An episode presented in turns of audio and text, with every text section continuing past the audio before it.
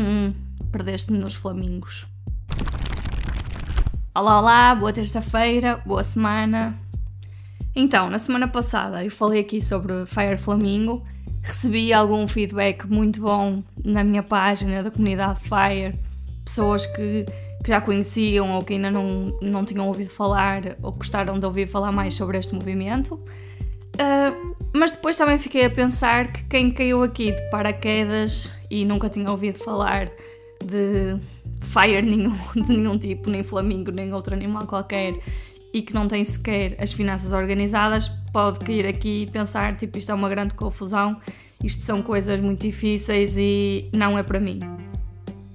Falámos de regra dos 72, de taxas de retorno, de rentabilidades, de muitas coisas que podem afugentar quem só se está a cruzar com este tipo de conceitos agora e não é isso que se pretende. Por isso, o que é importante reter é que nada disto importa enquanto não tivermos a certeza que conhecemos os nossos números e que temos as finanças organizadas. Não vale a pena estar a pensar em independência financeira, em reforma antecipada, em investir em ETFs, em ações, em obrigações, em seja lá o que for, enquanto não tivermos as coisas do dia a dia minimamente organizadas e soubermos o que é que estamos a fazer. Portanto, para quem está mesmo no zero, zero e está a ver isto pela primeira vez, quais é que são então os passos a tomar? Então, a primeira coisa que temos de conhecer são os nossos números. Primeiro, o cash flow, ou seja, o que é que entra e o que é que sai nas nossas contas mensalmente e anualmente. Isto é, todos os rendimentos que nós temos, seja o salário, seja por trabalho em horas extra, seja por vender coisas usadas, reembolsos de IRS, subsídios de alimentação, subsídios de férias, tudo o que entra positivo na nossa conta.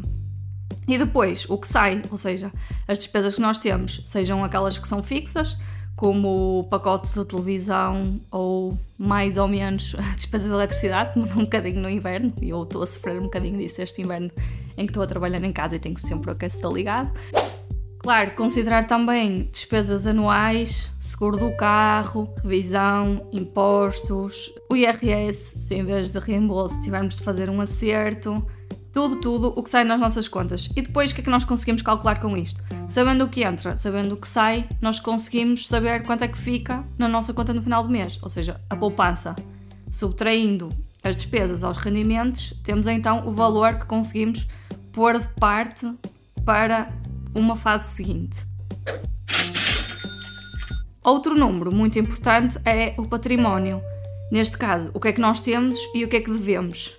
Do lado do que nós temos, que são os nossos ativos, podemos incluir a casa, o dinheiro que temos na conta, o dinheiro que temos na carteira, eh, produtos de investimento, ouro, ou seja, tudo o que nós tenhamos e que possa ser vendido ou trocado por, por dinheiro. E depois temos o que devemos, que são os nossos passivos. O crédito de habitação, o crédito automóvel, o crédito pessoal, o crédito do eletrodoméstico, o crédito para pagar o telemóvel, etc, etc.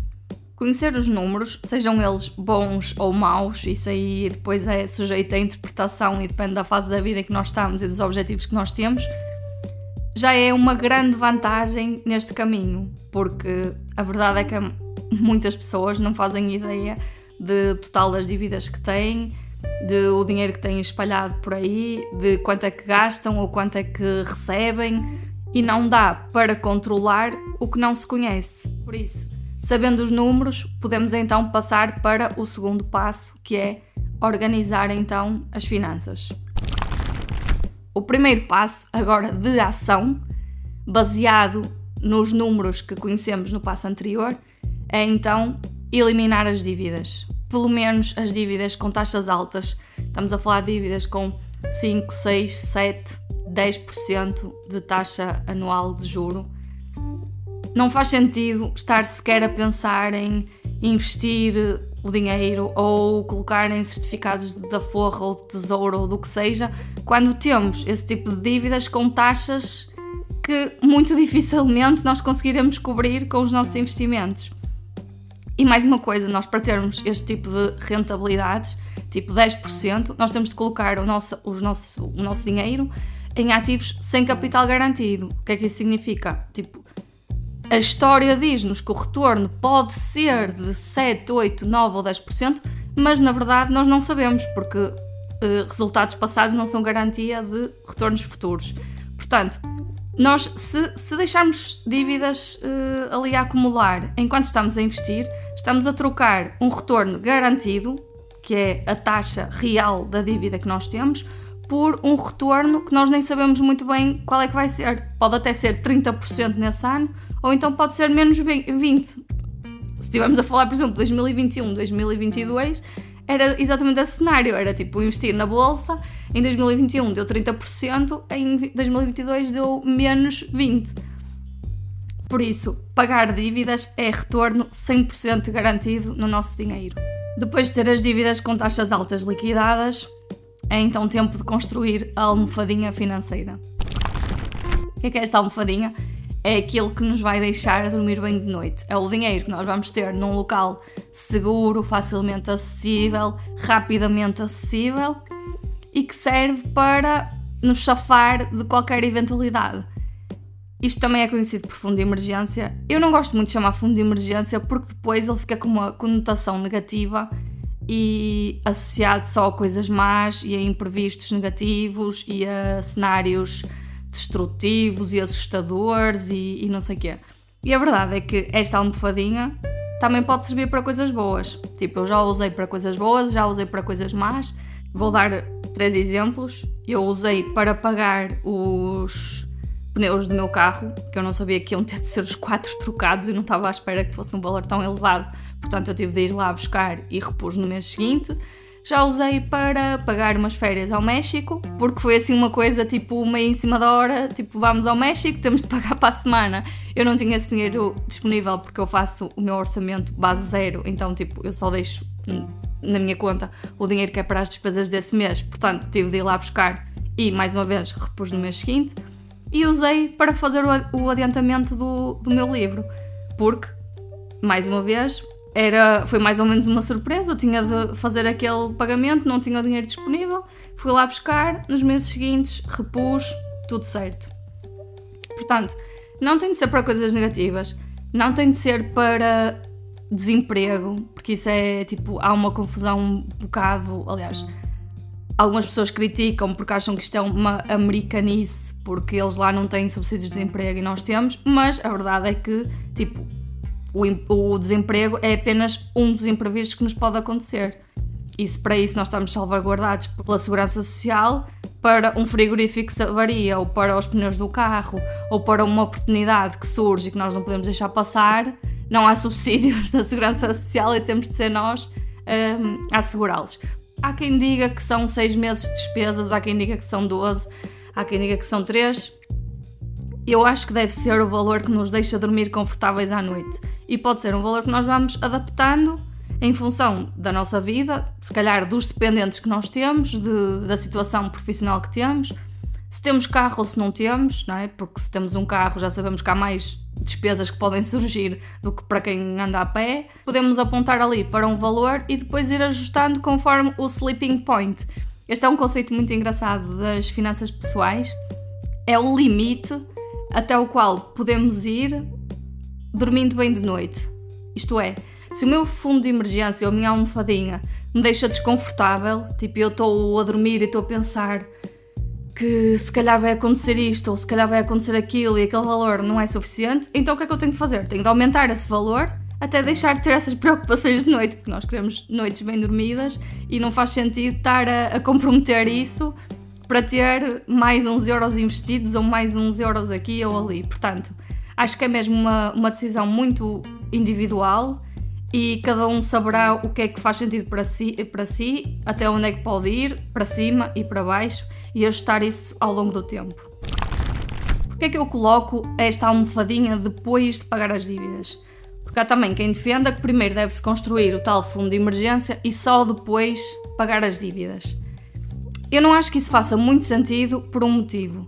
As dívidas são 100% certas, ou seja, elas estão lá e nós vamos ter de as pagar.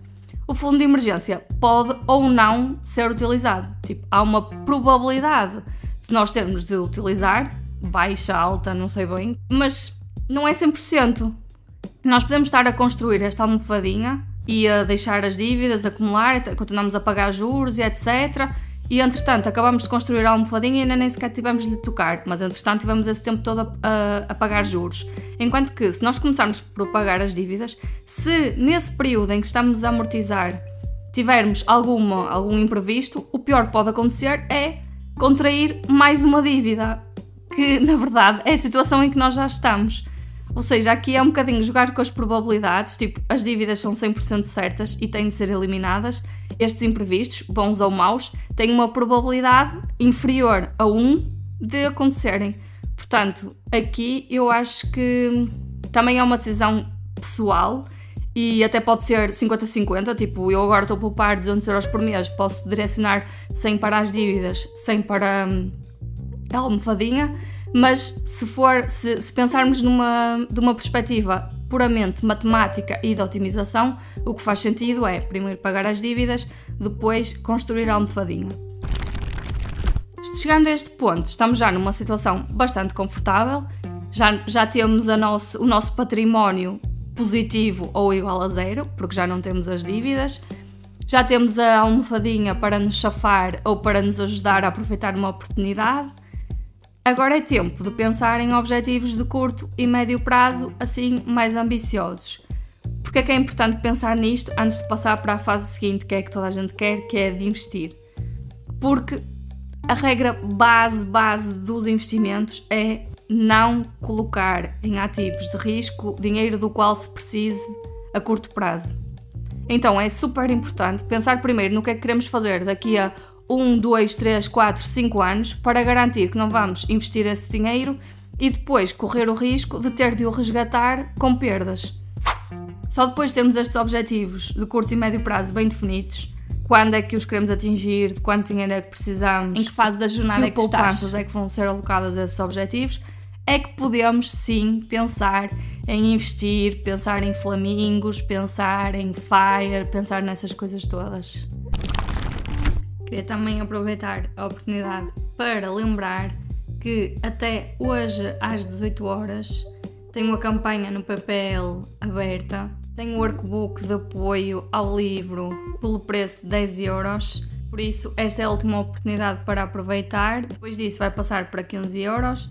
Como é óbvio, tinha de ter um miminho para quem me está a apoiar nesta fase inicial.